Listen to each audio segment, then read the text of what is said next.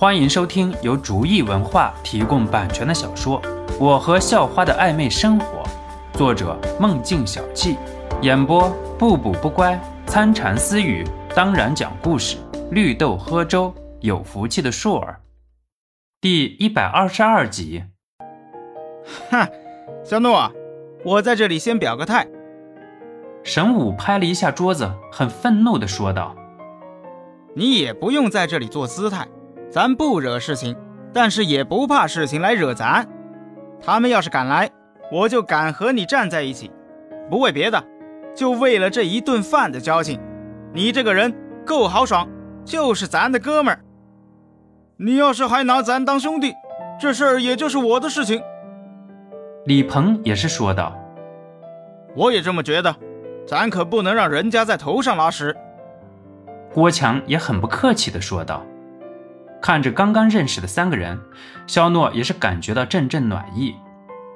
算了，咱今天是出来喝酒的，那些不愉快的事情以后再说。兵来将挡，水来土掩吧。肖诺不想扫了大家的兴趣。不过就在肖诺刚想再次举杯的时候，电话突然响了，是张泽天的。喂，张叔，有啥事儿啊？肖诺出门接起电话后问道：“哈哈哈，小邵啊，大学感觉怎么样啊？听说你们要军训了，我明天去看看你和晶晶，给你们送点东西啊。”张泽天听到肖诺的声音，于是问道：“我一个大男生就不劳张叔挂念了，给晶晶带就好了。不过……”我这里啊，还真有点事情需要张叔帮忙呢。听说张泽天要来，肖诺顿时心里有了想法。哦，是吗？和张叔说说，张叔叔帮你去办了。张泽天听到自己能为肖诺办事，于是很热情地询问道：“没事儿，张叔，没什么大事情，等你明天来了再说吧。不过，我想问一下。”有一个叫冯华飞的大少爷，您认识不？肖诺问道。冯华飞。张泽天澄清了一下，似乎在思考什么。不过肖诺也没有打扰。我好像想起来了，以前和崔明图一起吃饭的时候，好像有一个姓冯的小老板带着一个孩子，叫冯华飞，说是见见世面。哎，那个小老板没有多大实力，我也就没有在意。张泽天在费尽脑细胞后，似乎想起了这么一个人。好的，张叔，那明天你来就行了。如果时间充裕，我请你吃饭。肖诺也是很豪爽地说道。这件事情看着章泽天没有多大作用，能起作用的应该是崔明图。小飞呀，你看看，除了爸爸说的这些东西，你还缺不缺什么？我现在让人去给你办。你李叔明天一起给你带过去。冯华飞刚回到住的地方，他爹就打来电话。冯华飞在家里一直是小祖宗一样，爹妈是一直护着，害怕集体宿舍有人不洗脚会熏坏了他，所以就在学校外面给买了一套房子住。正是由于爹妈的娇惯，冯华飞为人也越来越猖狂，总认为什么事情只要他爹一出马，肯定就解决了。当然，还有一个坏处，就是冯华飞也越来越没有脑子了。哈哈哈哈！你儿子你还不了解啊？我在这吃得好，睡得香，啥都好。冯华飞很大声地笑道。听了冯华飞的话，冯天宁也心里舒畅了不少。年轻的时候，冯天宁由于家里条件不好，早早就辍学回家。不过因为机缘比较好，现在的日子才好过一点。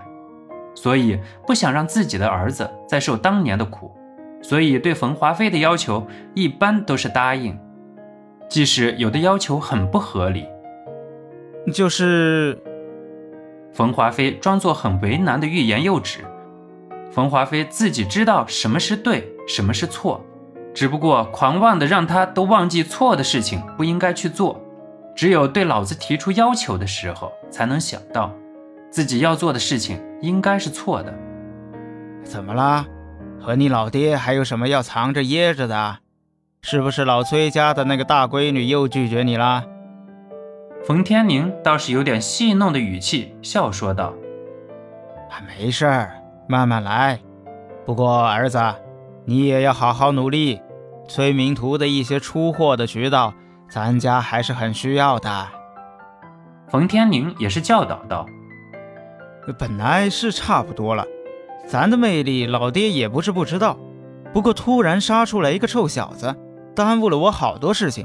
我想虐虐他。”说着，冯华飞竟然也是很气愤，似乎受欺负的那个是自己。冯天宁知道自己儿子是什么德行，所以也不是很理会冯华飞现在的语气，反而问道：“你平时养了那么多小弟，怎么现在这个时候没有人管你啦？”冯天宁能混到现在的这个地步，御下之术也是有一定水平的。那个人家里似乎也有点势力。我这人手有点少啊，而且他们怎么说都还是学生，对付那些天天打架斗殴的人还是有点差距的呀。冯华飞很委屈地说道。冯华飞的目的就是让冯天宁多派几个人来对付肖诺，自然要装的对面很强大，冯华飞才不会把自己的那些囧事说给冯天宁。冯天宁要是生气了，说不定会暂时减了零花钱。那可是亏大了。本集播讲完毕，感谢您的收听，喜欢请点击订阅加关注，下集更精彩。